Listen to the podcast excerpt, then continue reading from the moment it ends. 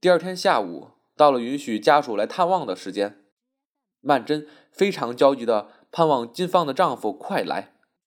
谁知他还没来，曼璐倒和洪才一同来了。洪才这还是第一次到医院来，以前一直没露面。他手里拿着一把花，露出很局促的样子。曼璐拎着一个石篮，他每天都为了鸡汤送来的。曼桢一看见他们，就把眼睛闭上了。曼璐带着微笑，轻轻的叫了声“二妹”。曼桢不答。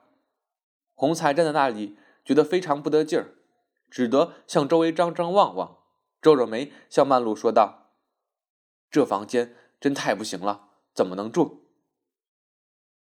曼璐道：“是呀，真气死人了！好一点的房间全满了，我跟他们说过了，头二等的房间一有空出来的，立刻就搬过去。”洪才手里拿着一束花没处放，便道：“叫看护拿个花瓶来。”曼璐笑道：“叫他把孩子抱来给你看看，你还没看见呢。”便忙着找看护。乱了一会儿，孩子抱来了。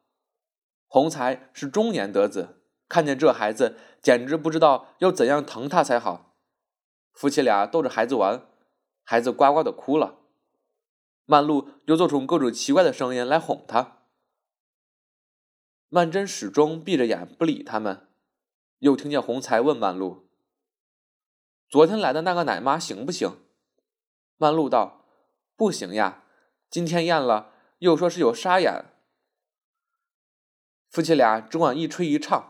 曼桢突然不耐烦的睁开眼睛，有气无力的说了一声：“我想睡一会儿，你们还是回去吧。”曼璐呆了一呆，便轻声向洪才道：“二妹嫌吵得慌，你先走吧。”洪才懊丧的转身就走，曼璐却又赶上去，盯住了他，低声问。你预备上哪儿去？洪才咕哝了一句，不知道他是怎么回答他的。他好像仍旧不大放心，却又无可奈何，只说了一声：“那你到那儿就叫车子回来接我。”洪才走了，曼璐却默默无言起来，只是抱着孩子，坐在曼桢床边，轻轻的摇着拍着孩子，半晌方道。他早就想来看你的，又怕惹你生气。前两天他看见你那样子，听见医生说很危险，他急得饭都吃不下了。曼桢不语。曼璐从那一束花里抽出一只大红色的康乃馨，在孩子眼前晃来晃去，孩子的一颗头就跟着他动。曼璐笑道：“咦，已经晓得喜欢红色了。”孩子把花儿抓在手里，一个捏不牢，那朵花落在曼桢枕边。曼璐看了看曼桢的脸色，见她并没有厌恶的神情，便又低声说道：“二妹，你难道因为一个人酒后无德，做错了事情，就恨他一辈子？”说着，又把孩子送到他身边，道：“二妹，现在你看在这孩子份上，你就原谅了他吧。”曼桢因为他马上要丢下孩子走了，心里正觉得酸楚，没想到在最后一面之后，倒又要见上这样一面。他也不朝孩子看，只是漠然的搂住了他，把他的面颊在他头上揉擦着。曼璐不知道他的心里，在旁边看着却高兴起来，以为曼桢终于回心转意了。不过一时还下不下这面子。转不过口来，在这紧要关头，自己说话都要格外小心才是，不要又触犯了他。因此，曼璐也沉默下来了。金芳的丈夫蔡林生已经来了好半天了，隔着一扇白布屏风，可以听见他们的语语细语。想必金芳已经把曼桢的故事一情一节都告诉他了。他们那边。也凝神听着这边说话，这边静默下来，那边就又说起话来了。金芳问他染了多少红蛋，又问他到这里来，蛋台上托谁在那里照应着。他们本来没有这许多话说的。林生早该走了，只因为要带着曼桢一同走，所以只好等着。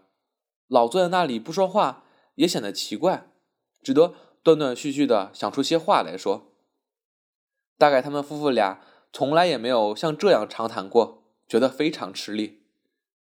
林生说：“这两天他的子子在蛋摊上帮忙，子子也是挺着大肚子。”金芳又告诉他。此地的看护怎样怎样的坏？曼璐静坐在那儿不走。家属探望的时间已经快过去了。有些家属给产妇带了点心和零食来，吃了一地的栗子壳。家里人走了，医院里一个工役拿着扫帚来扫地，瑟瑟的扫着，渐渐扫到这边来了，分明有些逐客的意味。曼桢心里非常着急。看见那些栗子壳儿，他想起糖炒栗子上市了，可不是已经深秋了，糊里糊涂的，倒已经在祝家被监禁了快一年了。突然，他自言自语似的说：“现在栗子粉蛋糕大概有了吧？”他忽然对食物感到兴味，曼璐更觉得放心了，忙笑道：“你可想吃？想吃，我去给你买去。”曼桢道：“时候也许来不及了吧？”曼璐看看手表，道：“那我就去。”曼桢却又冷淡起来，懒懒的道：“特为跑一趟，不必了。”曼璐道：“难得想吃点什么，还不吃一点？你就是因为吃的太少了，所以复原的慢。”说着，已经把大衣穿好，把小孩送去交给看护，便匆匆走了。曼桢估量着他已经走远了，正待在屏风上敲一下，林生却已经抱着一卷衣服撵到这边来了。是金芳的一件格子布旗袍，一条绒线围巾和一双青布搭袢鞋。他双手交给曼桢，一言不发的又走了。曼桢看见他两只手都是鲜红的，想必是染红大染的，他不禁微笑了。又觉得有点怅惘，因为他和金芳同样是生孩子的，他自己的境遇却是这样凄凉。他急忙把金芳的衣服夹在外面，然后用那条围巾兜头兜脸一包，把大半个脸都藏在里面。好在产妇向来怕风，倒也不显得特别。穿扎整齐，倒已经累出一身汗来，站在地下，两只脚虚飘飘。好像踩在棉花上似的。他扶墙摸壁，溜到屏风那边去。林生搀着他就走。他对金芳只有匆匆一瞥。金芳是长长的脸，脸色黄黄的，眉眼却生得很俊俏。林生的相貌也不差。他扶着曼桢往外走。值班的看护把曼桢的孩子送到婴儿的房间里去，还没有回来，所以他们如入无人之境。下了这一层楼，当然更没有人认识他们了。走出大门，门口停着几辆黄包车，曼桢立刻坐上一辆。林生叫车夫把车棚放下来，说他怕风，前面有遮上雨布。黄包车拉走了，走了很长的路，还过桥，天已经黑了，满眼凌乱的灯光。林生住在虹口一个陋巷里。家里就是他们夫妇俩带着几个孩子，住着一间亭子间。林生一到家，把曼桢安顿好，就又匆匆出去了，到他家里去送信。他同时又托他打一个电话到许家去，打听一个沈世军先生在不在上海。如果在的话，就说有个姓顾的找他，请他到这里来一趟。林生走了，曼桢躺在他们床上，床倒很大。里床还睡着一个周岁的孩子，灰泥剥落的墙壁上糊着各种画报代替花纸，有名媛的照片、水旱灾情的照片、连环图画和结婚照，有五彩的，有黑白的，有咖啡色的，像舞台上的白纳衣一样的鲜艳，紧挨着床就是一张小长桌，一切的日用品都摆在桌上，热水瓶、油瓶、镜子、杯盘碗盏，挤得叫人插不下手去。屋顶上挂下一只电灯泡，在灯光的照射下，曼桢望着这热闹的小房间。他来到这里，真像做梦一样。身边还是躺着个小孩不过不是他自己的孩子了。蔡家四个小孩最大的一个是个六七岁的女孩子。林生走的时候丢了些钱给他，叫他去买些强饼来做晚饭。灶皮间浩婆看见了，问他这新来的女客是谁？他说是他女人的小妹妹。但是。这件事情实在觉得奇怪，使人有点疑心。他是趁女人在医院里生产，把女朋友带到家里来了。那小女孩买了枪饼回来，和弟妹们分着吃，又丢了一大块给曼桢，搁在桌沿上。曼桢便叫他把桌上一面镜子递给他，拿着镜子照了照，自己简直都不认识了，两只颧骨撑得高高的。脸上一点血色都没有，连嘴唇都是白的，眼睛大而无神。他向镜子里呆望了许久，自己用手扒梳着头发，偏是越急越梳不通。他心里十分着急，想着世君万一要是在上海的话，也许马上就要来了。其实世君这两天倒是刚巧在上海，不过他这次来。是住在他舅舅家的，他正是为着筹办着结婚的事来请淑慧做伴郎。此外还有许多东西要买。他找淑慧是到杨树浦的宿舍里去的，并没有到淑慧家里去，所以许家并不知道他来了。林生打电话去问许太太，就告诉他说沈先生不在上海。林生按照曼桢给的地址，又找到曼桢家里去，已经换了一家人家住在那里了。门口还挂着招牌，开了一盘跳舞学校。林生去问看相堂的，那人说顾家早已搬走了，还是去年年底搬的。林生回来告诉曼桢，曼桢听了，倒也并不觉得怎样诧异，这没有别的，一定是曼璐的釜底抽薪之计。可见他母亲是完全在子子的掌握中。这时候，即使找到母亲也没有用，或者反而要惹出许多麻烦。但是现在他怎么办呢？不但举目无亲，而且身无分文。林生留他住在这里，他自己当晚就住到他子子家去了。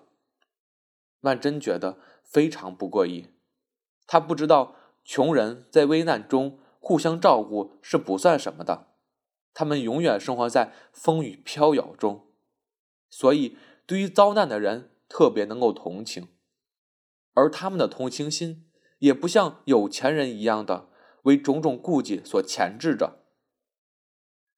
这是他后来慢慢的才感觉到的，当时他只是私自庆幸，刚巧被他碰见林生和金芳这一对特别义气的夫妇。那天晚上，他向他们最大的那个女孩子借了一支铅笔，要了一张纸，想写一封简单的信给世君，叫他赶紧来一趟。眼见就可以看见他了，他倒反而觉得渺茫起来，对他这个人感觉到不确定了。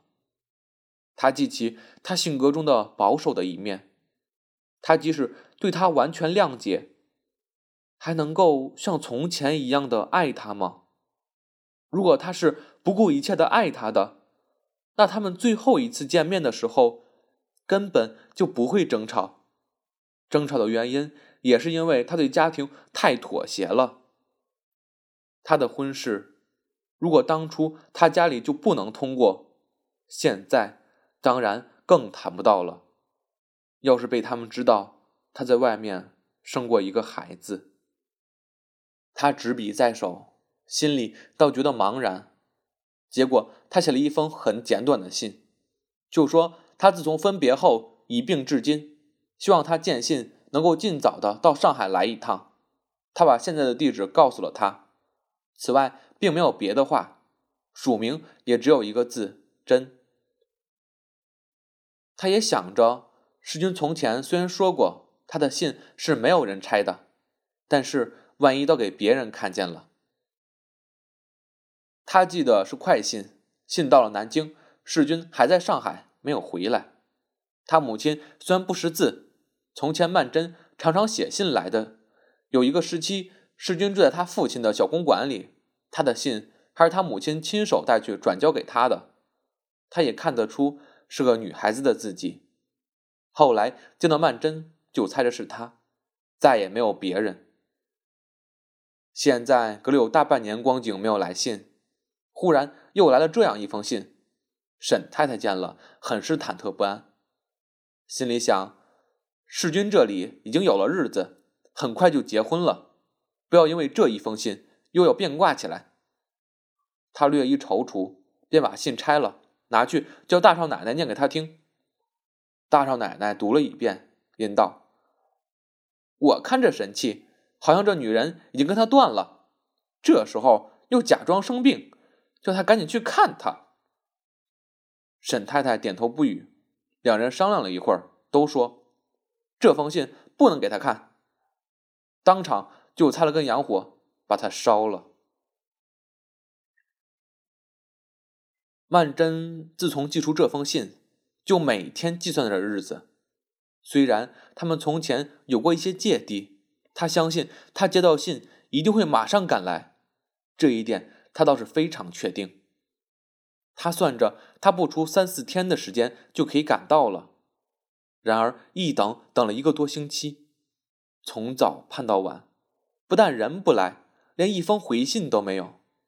他心里想着：难道他已经从别处听到他遭遇的事情，所以不愿意再跟他见面了？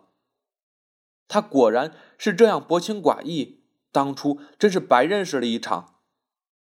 他躺在床上，虽然闭着眼睛，那眼泪只管流出来。枕头上冰冷的湿了一大片。有时候他把枕头翻一个身再枕着，有时候翻过来那一面也是枯湿了的。